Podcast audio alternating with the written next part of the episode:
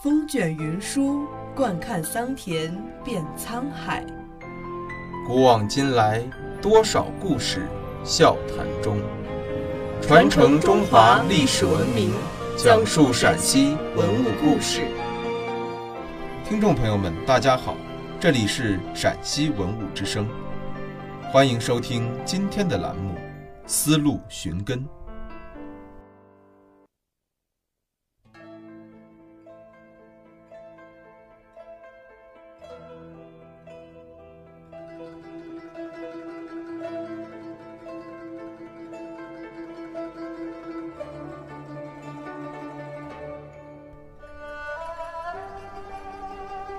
历史云烟消散之后，让人念念不忘的，往往是一段段悲壮的英雄故事。西安，与中国历史上最初最强大的帝国，和中国的第一位皇帝秦始皇，有着血缘般的联系。嬴政从秦王到秦始皇这一路走来的生生死死，已化作这片土地上一段惊心动魄的长歌。公元前二二七年，勇士荆轲入宫廷刺杀秦王嬴政，但以失败告终。他的壮举激发了接连不断的刺秦行动。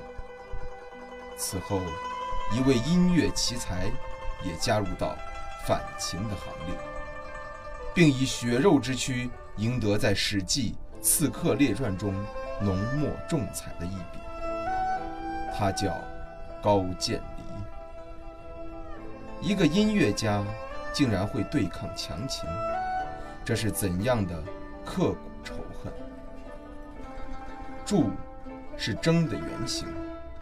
是高渐离记录心情的武器，也是与荆轲一结金兰的物证。但与荆轲的侨居燕国不同，高渐离是地道的燕国人。因此，当亡国之恨、家破之仇、知己之伤袭来时，高渐离做出了一个惊人的决定：进入咸阳宫，刺秦王。荆轲几乎取得成功的那次刺杀，对秦王嬴政来说简直是奇耻大辱。《史记》记载，嬴政派军一路追杀燕王和燕太子，直至辽东。由于太子是刺秦的主谋，燕王于是亲手杀了儿子，将人头奉上，以求自保。但他和部下。仍落得被赶尽杀绝的命运。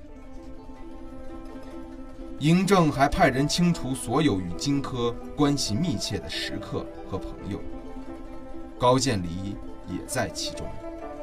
在日复一日、年复一年的逃亡、流离、苟活过程中，高渐离心中的悲悯与仇恨越积越深。然而，这还不是六国惨状的终结。据司马迁记载，秦王每破一国，便将代表该国家的宫殿仿造分布于自己的宫殿周围，并将从六国掳掠来的美女钟鼓安置其中，以昭示人。对嬴政来说，将六国的宫殿搬到咸阳，除了表现其绝对的权力之外，还是一种赤裸裸的炫耀，但对国破家亡者来说，却是无尽的屈辱和愤恨。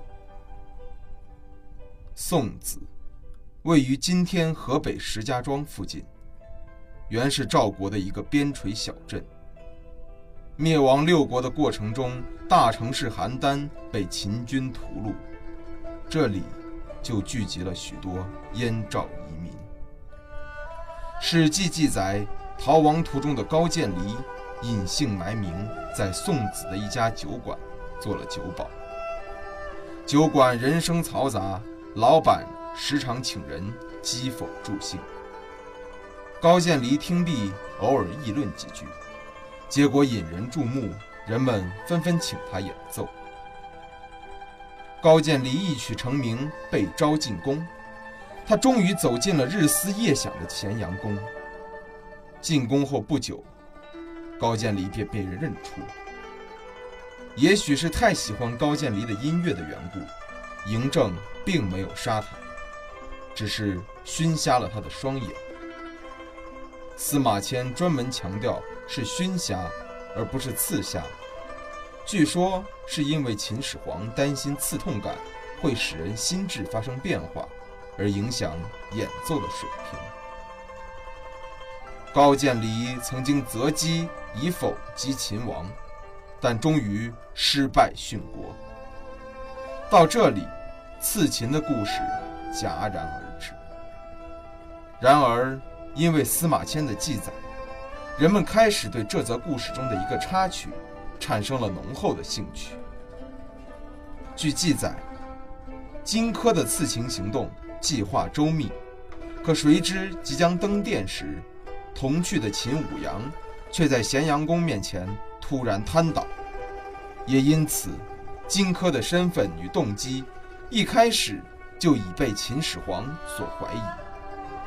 秦舞阳在燕国时，十三岁便以杀人成名，能把他吓倒的咸阳宫，该是多么的威严壮观！西汉政治家萧何曾一语道破建筑的天机：“非壮丽，无以重威。”在战事频仍的年代，统治者为了强化王权的至高无上，宫殿越修越高，越修越大。公元前五三五年的楚国离宫章华台，被称为天下第一台，其曲栏漫回，高耸入云。据说中途得休息三次才能到达台顶，因此又称三修台。有历史常识的人都知道，楚汉争霸的故事。最初进入咸阳的是汉朝开国皇帝。史称汉高祖刘邦，而史书中记载，最终烧毁秦宫的却是项羽。刘邦在咸阳城看到了什么？史书没有写，只透露萧何找不到刘邦，不知是刘邦在咸阳宫中迷了路，还是萧何迷了路。总之，他们几乎什么动作也没有做。就悄悄地离开了。咸阳宫之大，人们只能想象。当刘邦揣摩着当了皇帝竟能拥有如此不可想象的工程的时候，项羽看到的，也许只有家仇私恨。秦始皇利用全天下，尤其是霸占他们楚国的财富，为自己服务的事实，让项羽。怒从心中起，咸阳宫城立刻变成一片火海，一座带着无数人愤恨的宫殿，从此化为一堆灰烬，如同短暂的秦王朝消失在历史云烟中那般。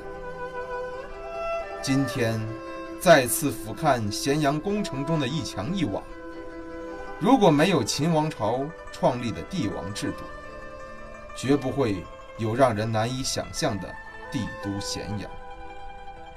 然而，也许正是因为秦始皇丝毫不吝惜民力所建的庞大建筑，才导致秦王朝不可思议地毁灭于旦夕之间。贾谊、刘邦、高渐离、秦舞阳，无数历史人物看到了不同的咸阳宫。无论兴与衰，它都是一座无与伦比、充满传奇色彩的帝国都城。